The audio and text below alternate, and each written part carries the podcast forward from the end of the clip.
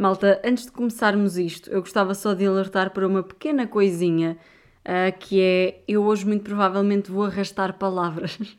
e não, não é porque eu estou com uma ganda besana, é só porque eu tenho uma ganda afta na boca, sabem? Na língua, mesmo lá atrás ao pé dos dentes. Então eu tenho de falar mais devagar e estou a arrastar palavras. Eu não sei muito bem como é que eu vou gravar isto, mas vai ter de acontecer porque tenho muita coisa para contar. Oh my god, vocês não estão preparados. Nem a minha língua porque tem uma afta. Vamos ao episódio.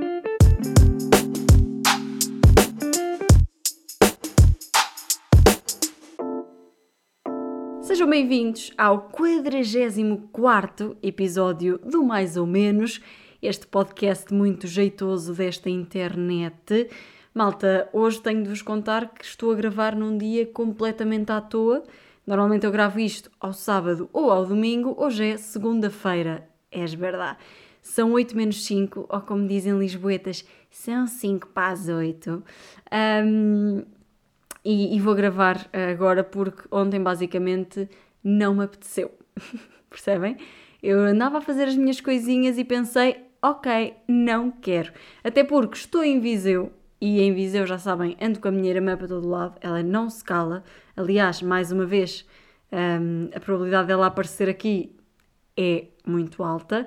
Uh, mas por acaso gostava de começar este episódio por vos contar uma cena que é: eu vim para Viseu, não é? E como eu estou em Lisboa, para vir para Viseu são tipo 3 horas e meia, 4 horas e tal. Neste caso, eu vim na quinta-feira, eram tipo 8 e meia da noite, cheguei cá à meia-noite e meia também, portanto 8, 9, 10, 11, 12, foram tipo 4 horas uh, de viagem. Agora, eu tenho de vos contar que eu a fazer viagens sou uma grávida no primeiro trimestre. Pá, eu enjoo tanto, eu enjoo tanto, mas a maior parte da, aliás, a maior parte da culpa um, do porquê de eu enjoar está no facto de eu ser ganda burra. Eu vou-vos contar porquê. Porque eu sei que enjoo, aliás, eu tenho comprimidos em casa para tomar para não enjoar, mas na, na quinta-feira foi tudo meio à toa porque eles proibiram a saída a partir de sexta e eu vinha só no sábado à tarde, então foi chegar à margem sul, fazer malas, apanhar bolo, ir para Lisboa, apanhar não sei quê, bah, bah, bah. ou seja, nem me lembrei do comprimido, mas depois eu pensei, vou chegar lá dentro e meio que vou encostar a minha cabecinha ao banco, ouvir a minha musiquinha e pronto. O que é que Tânia faz? Obviamente que não faz nada disso.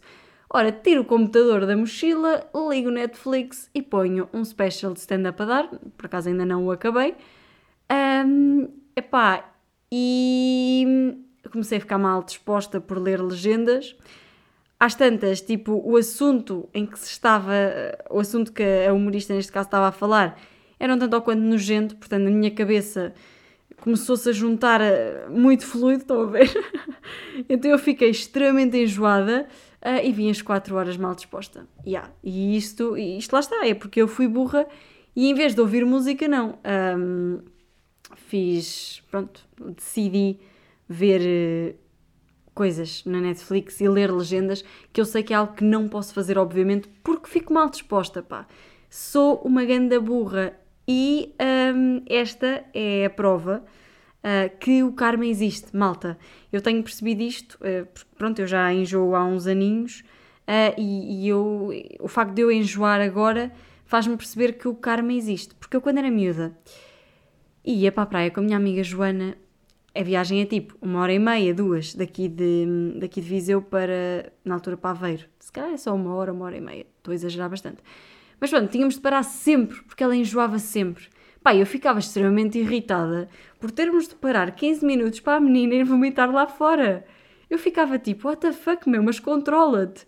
E agora, olhem, eu enjoo sempre. Sempre, sempre, sempre. Eu fico extremamente enjoada. Tanto que a minha mãe foi buscar, eu estava enjoada, ela foi buscar lá à estação, eu cheguei a casa e vinha enjoada. Obviamente. Ela viu-me, ela deve ter pensado, pá, esta gaja andou a beber, sei lá, 5 jeans por cada hora que passou no autocarro, porque pá, não faz sentido eu ficar tão enjoada por cada viagem, pá, não faz. Eu, por favor, se houvesse alguma coisa que eu pudesse pedir neste momento, eu pedia. pedia que me chamassem da rádio, mas a seguir a isso, pedia parar de enjoar, percebem? Um, era isto que acontecia. Mas sim, como eu vos disse, estou cá em Viseu e uh, tenho feito muita coisa, só que não, tenho visto muita coisa. Isso sim, tenho visto muita coisa. Já vi o espetáculo Make Happy do Bo Burnham. E porquê que eu vi este espetáculo? Porque uh, um de vocês uh, me disse para ver, que foi a Mariana. Aliás, a Mariana ainda vou falar mais dela hoje, porque ela tem sido muito querida e envia-me feedback do, do podcast e, e tem-me dado ideias muito giras. Uh, mas sim, na altura, a Mariana disse que também conheceu o Inside e o Bo Burnham através de, deste espetáculo, não é? E disse que uma amiga dela lhe disse para ver o Make Happy. E ela viu e curtiu. Então eu decidi ver também. Epá, e curti, ué curti bué. Um, o Bo Burnham é meio maluco, não é? Porquê que eu digo isto? Uh, tipo, e não digo isto na negativa, quer dizer, maluco nunca é na positiva, mas é que ele tem bué consciência de tudo, meu. Ele pensa bué. Ele é meio crazy. É um bocado cru, estão a ver? A maneira como ele fala das coisas. Aliás, houve uma parte que eu vi uh, e chorei. Isto nunca me tinha acontecido. Por acaso não sei se aconteceu no Inside, já não me lembro mas uh, acho que nunca me tinha acontecido eu ver um espetáculo de stand-up e chorar porque aquilo que ele estava a dizer me tocou no coração. Se bem que ultimamente choro com tudo, percebem? Eu vejo uma pomba na rua e choro. Se grávida, não, mas imaginem eu agora dizer sim, de 3 meses, por isso é que enjoo. Um, mas, mas sim, pá, está muito bom o espetáculo e ele é. Epá, ele canta bem, não sei o quê, as partes musicais dele também são brilhantes. E depois há outra coisa que a mim me fascina, que são as luzes. Uh, a maneira como ele interage com as luzes e com os sons, eu acho que é brilhante. Eu acho que nunca vi um espetáculo de stand-up, nunca vi um special uh, em que o humorista interagisse tanto com as luzes, sabem? Pelo menos português, nunca vi isso acontecer. E dos internacionais que vi, eu também não sou muito dada ao internacional, uh, sigo poucos, lá vem ela. Mas dos internet. É a minha irmã que vem ali, obviamente diz olá, Maria Inês. Diz olá, não sejas mal criada. Olá! Pronto. Mas sim, eh, eu não sou, da, não sou muito dada aos internacionais, mas dos internacionais que vi, nunca nenhum teve este jogo de cores e músicas e sons e cenas. Pai, curto bué. E agora percebo o porquê. E agora um telefone a tocar. Esta casa hoje está à loucura. Vai-te embora. Beijocas! Parva. Epá, e atende o telemóvel, mas fala baixo e fecha a porta, se faz favor. Ok. Percebem? Se eu tivesse um estúdio, há, há aí algum estúdio que me queira patrocinar. se eu tivesse um estúdio isto não acontecia. Mas é a vida real, mal, está a acontecer aqui, é loucura. Um, mas sim, estava a dizer que agora eu percebo o porquê deste humorista ser o humorista favorito do Guilherme Geirinhas. Porque eles têm muito, muito em comum. O Guilherme Geirinhas também é hum, extremamente overthinker, também é Uh, pronto, uh, também é assim muito cuidadoso com tudo, muito perfeccionista. Pá, e é mesmo engraçado. Ele fala do, do facto de não conseguir improvisar, e o Guilherme Geirinhas também falou disso há uns tempos no Sozinho em Casa, no podcast, uh, e faz lá um momento para que eu achei boa graça. Eu, eu, eu, eu ri, eu chorei. Este, este, este espetáculo está muito bom. Muito, muito, muito bom. Portanto, malta, vejam. Depois, outra coisa que eu vi foi o jogo da seleção Portugal-Alemanha. Tipo, eu não costumo ver jogos de futebol, não costumo ver rigorosamente nada ligado a desporto, porque sou uma naba do desporto, mas vi o jogo Portugal-Alemanha. Portanto, sim, a culpada de termos perdido, a culpada de termos levado 4, uh, de termos levado tão na boca como levamos, foi minha. Uh, a culpada fui eu, aliás. Uh, porque eu nunca vejo, e no dia em que vejo, vai dois autogolos, vai pessoas que não se mexem, vai Ronaldo a falhar oportunidades de golo incríveis. Pá, olhem eu a falar como se eu percebesse alguma coisa, percebem? Eu, eu a ver, a ver se via as pernas do Palhinha, agora estou a objetificá-lo, isto é muito mal, mas eu a ver, a ver se via as pernas do Palhinha e nem houve Palhinha, percebem? Uh, malta, estou a brincar, Palhinha, se me estás a ouvir, beijinhos. Uh, imaginem, o Palhinha ouvir isto. Sonho de menina. Uh, Lembro-me de malda. Sonho de menino, percebem? Um, as referências a Tony Carreira, onde é que nós já estamos? Nós já estamos no esgoto. Este podcast hoje já está no esgoto. Mas sim, eu não percebo nada de futebol e vi, pá, mas fomos uns gandacoxos, não fomos? Fomos uns aleijados. A palavra certa é essa, aleijados. É que, epá, eu sempre que via, a bola estava nos outros. Quando estava em nós, passados 5 segundos, estava nos outros. Não percebo nada de bola, mas consegui perceber que Portugal-Alemanha, a Alemanha teve muito melhor e ganhou, não é? De facto ganhou. Se vou ver mais algum jogo, possivelmente sim, porque confesso que aquela emoção de estar a ver um, me animou, percebem? Porque como a vida está tão igual, a vida está tão uh, sem sal, A vida é trabalho, depois jantar, depois cama. Trabalho, jantar, cama. Trabalho, jantar, cama. Trabalho, jantar, cama. Ao sábado acontecem mais emoções e ao domingo também, mas aos dias de semana é isto. E eu gostei daquela emoção de ver um jogo da seleção. Curti. Portanto, talvez veja mais. Malta, vamos perder, nem sequer vamos passar da fase de grupos porque eu vou ver os jogos. Pronto, era só isto que eu queria dizer. Qualquer coisa, enviem uh, cartas de reclamação para a minha agência, porque obviamente eu tenho uma agência, não é? Eu não ia dizer que não tenho agência, que sou uma pobrezinha. Um, agência no sentido, por acaso isto agora soa mal, porque eu realmente trabalho numa agência, mas eu não me estava a referir a essa agência. Eu estava-me a referir àquelas agências. Estão a ver os famosos, têm todos uma agência. Enviem todos para a Inês Mendes da Silva, que é a agência de, é a agente da Cristina Ferreira. Mas adiante. Uh, mais coisas que eu tinha aqui para vos contar. Por falar em desporto, e seguimos esta linha porque, pá, estou uma pessoa mudada. A vossa Tânia inscreveu-se no ginásio. é verdade, eu inscrevi-me no ginásio. Vocês perguntam, mas já foste? Não! Inscrevi-me na semana passada, ainda não fui.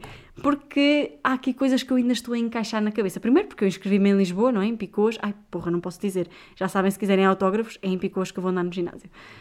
Um, Inscrevi-me no ginásio em Lisboa e depois vim para Viseu, portanto, meio que, percebem? É impossível. Um, mas quando voltar, tenho de ir.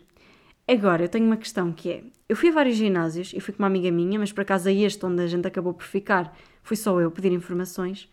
Pá, e o tipo que me atendeu, meu Deus, intimidou-me tanto. Malta, eu não sou facilmente intimidável. E o gajo intimidou-me bué. Pá, porque primeiro era lindo, pelo menos com máscara, porque há aqui uma distinção a fazer. Pessoas são lindas com máscara, mas depois tiram máscara e valha-me Deus, ainda não vi sem máscara, mas era lindo morrer. Depois, tipo, falava para mim e não desviava o olhar. Sabem aquelas pessoas que estão bué fixas nos vossos olhos e não desviam? Pá, estava-me a intimidar bué. Eu só pensava, amigo, não temos essa confiança, por favor, desvia o olhar. Por favor, desvia o olhar, estás-me a intimidar bué. E depois, porque eu estava eu a sentir que ele julgava tudo que eu, tudo que eu dizia porque ele era todo musculado, todo. Pá, não era daqueles tomates, estão a ver? Mas, quer dizer, tomates, não quer nada de tomates. Façam o que quiserem, sem preconceitos, mas com preconceitos. Uh, tipo, imaginem, não era músculos à Casa dos Segredos, era músculos à Big Brother. Percebem? É um bocadinho menos. Um, by the way, vai começar Big Brother? Nem me tinha lembrado, nem tinha apontado isso aqui. Quando eu vi que ia começar Big Brother, enviei as seguintes mensagens ao meu pai. Pai, olha, vai começar uma nova edição de Big Brother, vou-me inscrever. Mensagem dele, claro que demorou 3 mil anos a escrever, a mensagem foi um like. Uh, foi essa a mensagem, basicamente é isso. Portanto, já, eu já pensei, eu queria bem inscrever-me no Big Brother, mas a minha vida é extremamente uh, desinteressante e essa é uma das razões pelas quais eu gostava de me inscrever, mas como é tão desinteressante, ninguém me vai chamar. Pá, e depois tenho medo de me passar lá dentro, percebem? Tenho medo de me dar, pá, de me passar da boneca e ficar desempregada para todo o sempre ou ter de acabar com uma loja que vende roupa que vem da China.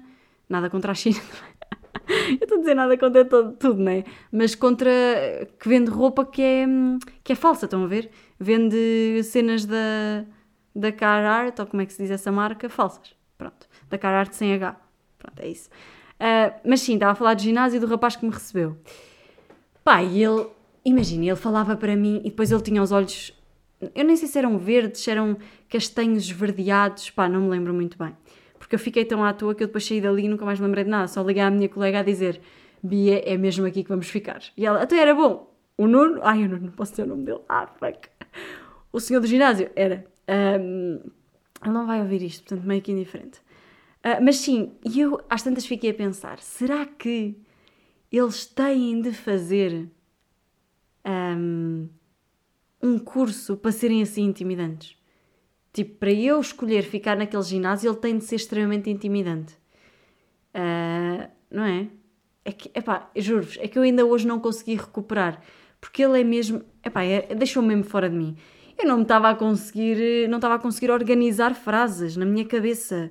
Porque ele não desviava os olhos e nem piscava os olhos. É uma pessoa assustadora. Assustadoramente bonito, sabem? E depois os olhos dele. Epá, olhem eu ainda estou assim. Ainda não recuperei. Ele intimidou-me demasiado. Eu já não havia ninguém que me intimidasse tanto há demasiado tempo. Uh, portanto, o senhor do ginásio, se está a ouvir isto, por favor, finja que não houve nada, nunca mais me diga nada, uh, porque eu não vou conseguir lidar com o facto de estar a ouvir se ouvir, ok? Uh, é isto. E depois, uh, esta questão de me inscrever no ginásio ainda me tem trazido uma outra pergunta existencial, uma outra crise. Eu tenho tido imensas crises existenciais e esta é o que raio se veste no ginásio. É que eu não quero ser daquelas pessoas que vão para o ginásio com um top todo pipi, com uma coisa toda, umas leggings todas pipis e não sei o quê. Pá, eu não quero, estão a ver? Não quero ir para lá toda linda, maravilhosa, porque não é esse o meu objetivo. Até porque sei que se fosse, mais ninguém ia treinar, porque eu sou linda, maravilhosa e coisa, e pronto, ia, ia desfocar as atenções de toda a gente, não é? E depois ia ser uma chatice a minha página de Instagram, ia ter muitos seguidores, e depois. Estou a gozar. Um, mas já, não quero, porque, pá, não quero que olhem para mim, percebem? Quero só passar despercebida, quero só que não reparem em mim. Uh, se bem que ainda estava a falar disso com a minha amiga no outro dia. Eu sou tão distraída que possivelmente, uh, se alguém tiver a olhar, eu não vou reparar. Mas, uh, porquê é que eu não quero que olhem? Pá, simplesmente porque eu vou fazer tudo mal, eu tenho a certeza. Eu nos sítios em que é para pôr os pés, vou pôr as mãos e eu não quero que ninguém veja, que ninguém perceba que eu sou uma atrasada mental. Neste caso, não mental, mas física, percebem? Um, mas, mas sim, a roupa é uma coisa que ainda me estou aqui a questionar. Mas como estou em Viseu, ainda tenho estas duas semaninhas para me pôr, uh, para pôr as ideias no sítio e para me habituar à, à ideia de que já a partir da próxima semana, a partir da, da próxima semana, aliás, a partir, a partir de julho, vamos dizer assim, vou começar a acordar cedíssimo para ir ao ginásio. Sim, que essa é outra, calma. Eu podia ir à tarde, mas a colega que vai comigo prefere ir de manhã. Ou seja, ela quer estar lá às sete e meia da manhã e eu penso, ei, se eu quando saio às oito da manhã de casa não como nada, o que é que eu vou comer para estar às sete e meia no ginásio? Não é? Uma pessoa não pode fazer o treino sem, sem comer nada. Ou pode? Que é que é? Qual é que é a ideia? Comer antes, não é? Para não falecer. Porque eu vou para o ginásio só para ver se deixo de ser hipocondríaca e se passa a ter mais saúde. Não vou para lá para morrer. Até porque eu sou hipocondríaca porque... Hipocondríaca porque... Ah! Hipocondríaca, desculpem lá, percebem? Eu disse-vos no início que eu ia estar mal, mas isto já nem é da afta, isto é mesmo do cérebro. Está a precisar de uma mudança. Uh, mas sim, eu sou hipocondríaca porque não quero morrer, portanto, eu não vou para lá para desfalecer de fome. Mas pronto, ainda tenho tempo para me habituar à ideia de que vou ter de acordar de madrugada. E depois pode ser que à, noite até tenha sono e até me vá deitar às 10 da noite. Pá, amava. Se bem que às 10 da noite eu acabo de jantar, portanto, meio que impossível. Mas por acaso, uh, estava a falar de hipocondria. Epá, e tenho de vos dizer que a minha hipocondria, a minha hipocondria está a ir longe demais. Pá, imaginem, por acaso hoje, enquanto trabalhava, tinha aqui um podcast a dar, que é o Reset da Bumba na Fofinha, uh, e estava a dar o episódio com a Joana Marques, do Extremamente Desagradável. E eu estava a ouvi-la a falar sobre também o facto dela ser hipocondríaca, e eu estava-me a identificar com tudo. Ela estava a contar que já por várias vezes uh, foi para o Hospital da Luz, também é fina, também logo vai para o Hospital da Luz, finíssima um, porque achava que estava a morrer e não sei o quê, e estava só com uma crise de ansiedade. Ora, malta, eu na segunda-feira, ora, vocês estão a ouvir isto terça, não é? Portanto, na segunda-feira da outra semana, antes de sair o episódio com o Luís Marvão, uh, eu também tive uma crise, não foi uma crise de ansiedade, mas acredito que esteja relacionado, mas foi uma crise de costas. Doía-me as costas em todo o lado eu não sabia o que é que havia de fazer, eu não conseguia estar sentada, quer dizer, conseguia, mas com muito sacrifício, com muita dor. O que é que eu, o que é que eu penso? O que é que eu pensei? Eu ainda vou morrer, vou ligar para a saúde 24, com menos eles pensam. É, a culpa é deles, eles é que vão ser os, sabem, os, os incompetentes. Mas liguei para lá, pai, depois a, a mulher começou-me a fazer bem perguntas e só me dizia, mas tem falta de ar, mas tem não sei o quê. Pá, e eu comecei a ficar tão nervosa, tão nervosa, porque eu sempre que falo de cenas de saúde fico bem nervosa, tenho, tenho logo muita ansiedade. Uh, porque lá está, sou muito hipocondria, hipocondríaca. Uh, mas a senhora começou a perguntar tantas vezes isso que eu às tantas disse-lhe que sim. E eu disse-lhe: sim, estou com alguma falta de ar, mas eu acho que é ansiedade. Pá, porque ela estava-me a fazer tantas perguntas e estava-me a deixar tão nervosa, tão nervosa, que eu estava a ter algumas dificuldades em respirar. Conclusão, ela mandou-me para o hospital da Almada, para o Garcia de Horta, até que cheguei lá e eles me isolaram porque achavam que era Covid, puseram lá num canto e mandaram-me para um sítio, uh, para um centro de saúde lá em Almada também, que disse que também não me atendia porque achavam que era Covid, tipo, toda a gente achava que era Covid. Porquê? Pelo simples facto de, quando a mulher me perguntou se estava a ter dificuldades respiratórias, eu ter dito que sim, porque ela me estava a pôr nervosa. Percebem? Agora tudo é Covid, isso está-me a enervar. Uh, tudo bem que eu percebo os cuidados a ter e não sei o quê, Mas pá, calma, eu estava só com uma grande dor de costas e só queria ajuda para me passarem esta dor de costas. Às tantas fui a um centro de saúde e fui atendida por um médico e ele achou isto parvo. E só me disse, tipo, ele tocava-me nas costas e em todo o lado eu meio que via estrelas. E ele disse, ah, a senhora tem as costas feitas num oito. Primeiro, ainda não me habituei bem ao facto das pessoas me chamarem a senhora. Essa é a primeira. E depois, a, a cena de está com as costas feitas num 8, eu pensei, fuck, cheguei mesmo aos 93 e ninguém me avisou. Porque pá, já, yeah, é verdade. E então estava mesmo com as costas feitas num 8. Uh, eh, e pronto, ele basicamente disse que é de eu estar muito tempo sentada e blá blá blá, e receitou medicamentos para fazer. Obviamente que andei a semana toda a tomar medicação. E depois cheguei aqui a avisei a minha mãe, tem-me feito massagens e as massagens têm sido o que mais me tem curado esta dor nas costas, que já está quase a passar, graças a Deus. Mas depois na terça, Reparem, fui a outro médico, mas este já é uma consulta que eu tinha marcado tipo há 15 dias, para aí. Um, fui a outro médico porque ando com dores no estômago. E o médico voltou-me a dizer, ele disse-me isto com estas palavras. É assim, a menina ainda é muito jovem, tem de se mexer. Não, a menina ainda é uma gaiata, tem de se mexer. E eu fiquei tipo, what the fuck, quem é que este velho de 70 anos pensa que é para me estar a dizer isto, meu? Oh médico, eu sei que tu que és o melhor e que és simpático e que és querido, porque ele foi querido por acaso, apesar de ter sido tenso, eu ter estado tanto tempo um, a responder a perguntas e ele não me dava feedback nenhum das respostas. Tipo, ele dizia-me, então mas e isto? E eu respondia, então mas e isto? E eu respondia, ele só escrevia, ele estava lá, tá, tá, tá, tá, tá, no computador, isto fui eu a imitar ele a escrever no computador pronto, tipo no, na Segurança Social. Número contribuinte, ora, 2, 6, com aquelas unhas enormes. Um, mas sim, ele escrevia e não me dizia nada, percebem? Uh, pá, não. Não. Mas gostava de não ser hipocondríaca, meu, para não entrar em stress com tudo. Ainda há bocado estava a falar com uma colega minha. Pá, ela. Eu não vou dizer o nome dela, mas vou contar a história. Ela não se deve importar. Pá, a miúda está com umas dores de cabeça. A miúda. Ela está com umas dores de cabeça e foi ao médico e vai ter de fazer um TAC e análises e mais não sei o quê. E ela está na boa. Eu, se me dissessem que eu tenho de fazer um TAC, eu possivelmente desmaiava na hora. E não estou a gozar. Eu desmaiava de nervos. Eu tenho muito medo de tudo o que envolve saúde. Pá, e depois é uma preocupação constante, sabem? E é pá, isso dá-me aqui umas voltas Tipo, fico mesmo demais. Por isso é que há uns tempos eu estava por acaso lá em casa a fazer o jantar e foi uma daquelas semanas, tipo, das. Pá, aí, duas das semanas da minha vida toda em que eu não me doía nada, em que eu estava bem. E eu estava a fazer o jantar e estava a pensar: pá, não me dói nada, eu estou completamente bem, isto nem parece verdade. Porque há sempre alguma coisa que me dói, há sempre alguma doença que eu acho que tenho, e por mais que, haja, que não haja nada que me doa, eu invento alguma coisa que me dói porque sou bem hipocondríaca. Isto é horrível para a ansiedade. Epá, e uma pessoa viver com isto é, duro, meu. É muito duro. Uh, ser hipocondríaca é horrível. E depois a minha mãe só me diz sempre o mesmo, que é Tu és igualzinho ao teu pai. e é verdade, meu pai é exatamente igual. Aliás, eu acho que o meu pai consegue ser ainda pior. Ou se calhar não. A diferença é que eu quando tenho problemas guardo-os para mim e só conto tipo a dois amigos, que é a Lima e o Nilo, quando tenho um problema com coisa, é guardo para mim e conto-lhes a eles. E o meu pai não. O meu pai guarda para ele e conta a toda a gente da família e preocupa toda a gente. Eu não, não preocupo ninguém, não quero preocupar ninguém. Só os meus amigos, porque se eu morrer alguém tem de saber, não é? alguém tem de saber as razões e eles assim sabem. Uh, mas pronto, mas sabem que, uh, agora pegando aqui no tema da hipocondria, uh, meio que é um bocadinho contrário ao que eu vou dizer a seguir porque eu trazia aqui outro tema para falar que é o das. Os, ah, eu estou mesmo mal, nem consigo falar.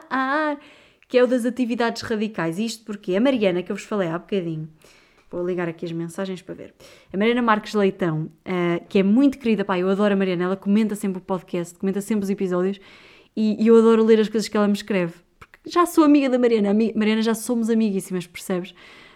Um, mas ela veio, eh, veio enviou uma mensagem com uma proposta de tema para o podcast. Eu achei isto mesmo querido, porque eu acho que proativamente nunca ninguém tinha sugerido assim um tema. Foi só tipo quando eu perguntei nas histórias ou assim, mas assim proativamente é, foi giro.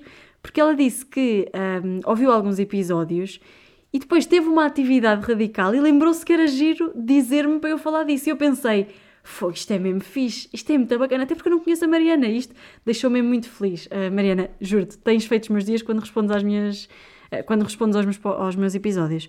Então ela disse que, isto porquê? Porque ela foi fazer um, uma trilha, será que é assim que se diz? Yeah, acho que é uma trilha. Ela diz: Eu sou zero radical e este fim de semana meti-me numa aventura que nunca pensei. Uh, e por isso comecei a pensar nisto. Aliás, o que eu fiz foi a subida da montanha no Pico dos Açores. Primeiro, Mariana, és muito chique a ir aos Açores também. Quero ir aos Açores. Eu quero, no fundo, sair de casa. No fundo, é isso. Uh, mas ela diz: Eu, na verdade, não fiz mesmo porque a meio caminho Uh, fiquei a meio caminho, mas mesmo assim foi uma, foi uma super experiência.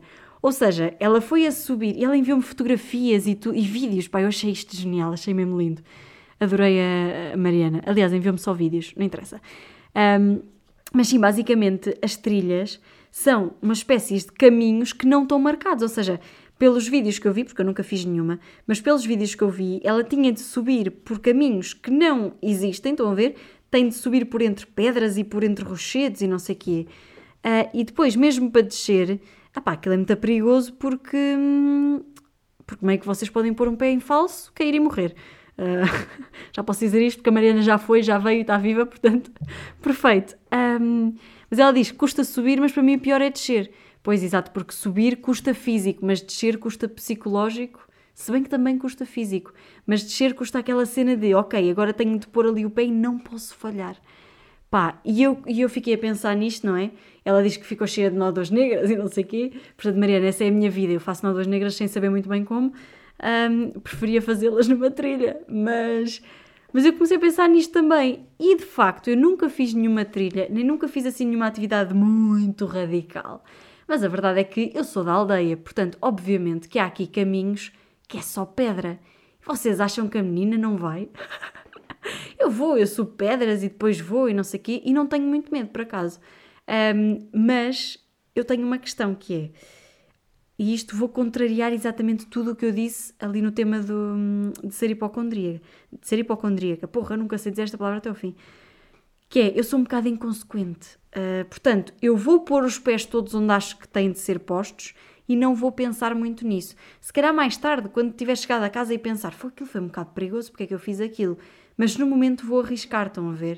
Uh, e quando era miúda, eu sinto que ainda fazia tudo um, muito mais sem noção. Tipo, eu, lá está, como eu sou da aldeia, eu andava aqui nos muros a saltar de muros, sei lá, com 3 metros. Pá, para uma miúda que mete, sei lá, 1,20m é bué, percebem? a saltar de muros com 3 metros de uns muros para os outros, a fazer cenas ridículas. Um, e depois, uh, carrinhos de choque. Percebam, eu estou a falar disto porque eu não tenho, uh, não tenho atividades radicais diferentes destas. Isto é o mais radical da minha vida. Se bem que a minha vida é toda uma radical, percebem?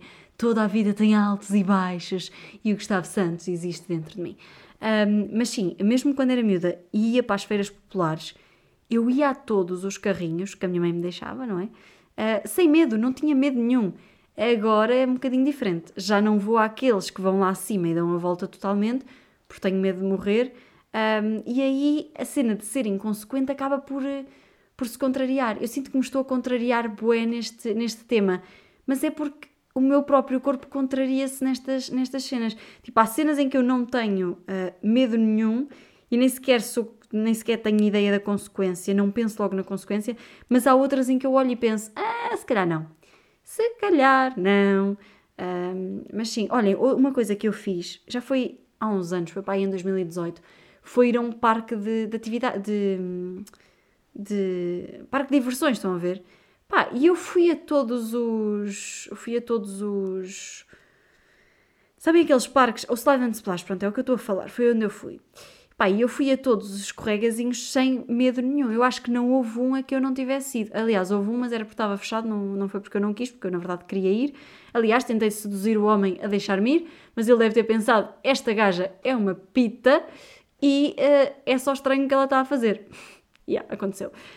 Um, mas, mas, mas sim, basicamente, eu ia a todo lado sem medo, e até porque eu não tenho muito medo de vertigens, não tenho muitas vertigens então não, não me faz muita confusão. Um, mas sim, eu sinto que este tema é um bocado. Mariana, desculpa, se calhar uh, não, não falei do tema como tu gostavas. Mas pá, uh, realmente eu não sou muito interessante neste tema, agora que me estou a perceber disto. Pá, ou seja, conclusão disto, quando eu era miúda fazia tudo sem pensar e era bué radical. Agora não faço assim muitas coisas radicais, mas eu na vida não faço muitas coisas, porque a minha vida é consumida por trabalho, casa e responsabilidades, no fundo é isso, neste momento. Então as coisas radicais que eu tenho feito não são muitas. Aliás, eu adorava, agora, tipo, juro-vos, adorava saltar de um avião, porque deve ser uma sensação de what the fuck, o que é isto? Um, deve ser incrível. E nisto eu, eu, meio que contrario também ali a Joana Marques, que eu, que eu citei há bocadinho. Eu, sinto, eu só sinto isso com doenças, porque tenho muito medo de sofrer e de morrer. Na cena de cair de um avião, eu penso com o racional, tipo, eu penso, eu não vou morrer, ninguém morre aqui. Quer dizer, morrem, mas porquê que tenho de ser eu, não é? É o que toda a gente pensa, porquê eu? Uh, depois, olha, se, se acontecer, meio que não me preocupo, porque pronto, já não estou cá. Um, mas, mas, yeah, eu gostava de fazer isso. Mas, por exemplo, andar de carro muito rápido, nananina não. Começo logo, começam logo a, a vir-me suores frios, percebem? Ou seja, eu sinto que há algumas coisas que eu faço e que gostava de fazer, ou então que eu digo que gostava de fazer e depois se chegasse lá uh, para fazer, meio que me ia acontecer a cena de ah, estou bem, vou voltar para casa. Será que me acontecia isso se eu fosse agora saltar de um avião? Eu chegava lá acima e dizia: Não, deixe estar, eu pago na mesma, mas não, não consigo, vamos baixar, percebe? Porque mesmo quando eu andei de avião, pá, eu não tive medo nenhum, eu chorei bué de emoção de estar a andar de avião, de ser a primeira vez e estar a levantar voo, pá, foi uma emoção. Um, mas sim, eu não sou muito interessante neste tema. Peço desculpa, Mariana, se achavas que eu ia dizer coisas giras, mas realmente este, estas trilhas ou estes trilhos, não sei muito bem como é que se diz, um, que se faz normalmente nas, nas ilhas, quer na Madeira, quer nos Açores, quer. Quer dizer, são. São arquipélagos, indiferente. Um, meio que eu faço cá na aldeia, porque para chegar a qualquer lado tenho de ir e depois vai pelo pinhal e depois vai por aqui, depois vai por ali, depois enganas tens de voltar atrás e não sei o quê. E isso eu faço sem medos, tipo, não tenho. Mas até que ponto é que isso é radical, não é? Isso é só ser uma pessoa da aldeia e andar na aldeia. Mas pronto, olhem, foi isto, uh, eram estes os temas que eu trazia para, para vocês hoje. Um, ainda queria falar um bocadinho convosco sobre problemas e sobre encostarmos os problemas a um canto e não pensarmos sobre eles e não sei o quê, porque esta semana tive uma conversa sobre isso e achei muito interessante e fiquei a pensar no assunto. Um, mas, mas já está a ficar longo e vocês já estão fartos de me ouvir, portanto, talvez no próximo episódio, uh, sozinha, não é? Porque para a semana vou receber uma atriz que já foi também apresentadora do CC, do Curto Circuito. Vou receber a Sara Cecília e vamos falar sobre teatro, sobre ser atriz, sobre a representação e o poder da representação. Eu já entrevistei a Sara há quatro semanas, eu já tenho a entrevista dela gravada há muito tempo uh, e devo-vos dizer que foi uma entrevista que foi uma dificuldade porque a internet estava péssima. Eu acho que era mesmo a minha internet lá de casa, então nós tivemos de desligar as câmaras. Então eu tive a entrevistá-la o tempo todo sem a ver, o que é muito estranho. E no, fundo, no fim ela disse-me assim: Sabes que a tua voz é muito parecida com a, April, com a da April Live? E eu fiquei: Oh, OMG, vou já ligar ao Ruben Dias. Espera até me ouvires a cantar para veres onde é que é, onde é que eu sou parecida à April Live. Um, mas eu acho que está uma entrevista muito gira. A Sara é uma pessoa inacreditavelmente simpática. Pá, é daquelas. É tipo Luís Marvão da semana passada. É daquelas pessoas que vocês, por mais que, tive, que tenham uma pergunta difícil para lhe fazer, ela vai responder muito simpaticamente. Que é uma personalidade muito querida e eu adorei recebê-la no podcast. Portanto, malta, para a semana podem ouvir e depois para a outra. Um, se eu me lembrar, vou já escrever nas notas do meu telefone, falamos desta questão dos problemas e de encostarmos os problemas a um canto. Enquanto uh, eu não volto, espero que vocês sejam muito felizes. Vejam o Make Happy uh, do Bo Burnham, se ainda não viram. Eu sei que sou uma naba só ver, uh, ao só ver agora, mas fala muito sobre isto de ser feliz e de procurar ser feliz e de estar extremamente infeliz quando se repara que se está infeliz e de entrar em ansiedade quando percebemos que não estão as coisas como nós queríamos que estivessem. E pronto, é isso. Já sabem, se a seleção perder, a culpa é minha. Uh, a próxima vez que eu aqui vier, provavelmente ainda não voltei ao ginásio. Mas uh, tudo acontece. Esperem até haver tempo. Julho também já tenho convidados. Isto agora parece aquela parte no fim da missa em que o padre dá, dá as novidades todas, não é? Já tenho convidados para julho que eu acho que vão ser muito fixe. Um, estou aqui a ponderar se paro em agosto ou não. Porque vocês sabem, Miguel Costa, pessoa que me ajuda imenso com o podcast, está sempre a dizer-me: Tânia, em agosto tens de fazer uma pausa e depois voltas em setembro em grande com nova temporada. Mas eu penso: não mandas em mim, eu faço o que eu quero. Mas, yeah, em princípio vamos parar setembro e depois, eh, aliás, em princípio vamos parar agosto e depois voltamos em setembro, até porque as conversas que eu tenho aqui para um, ehm, julho são muito fixes e acho que era a maneira impecável de terminar um, ehm, esta temporada, que é a segunda, e que me tem feito tão happy. Make happy Netflix, Bob Burnham, vão ver. Beijinhos, abraços, sejam felizes, passem pelo meu Instagram e deem-me feedback. Sejam pessoas incríveis como a Mariana que me diz o que acha e me dá ideias de temas. Beijinhos, adoro-vos. Quer dizer, isto é too much. Nutro uma certa simpatia por vocês, percebem? Sejam felizes. Beijinhos.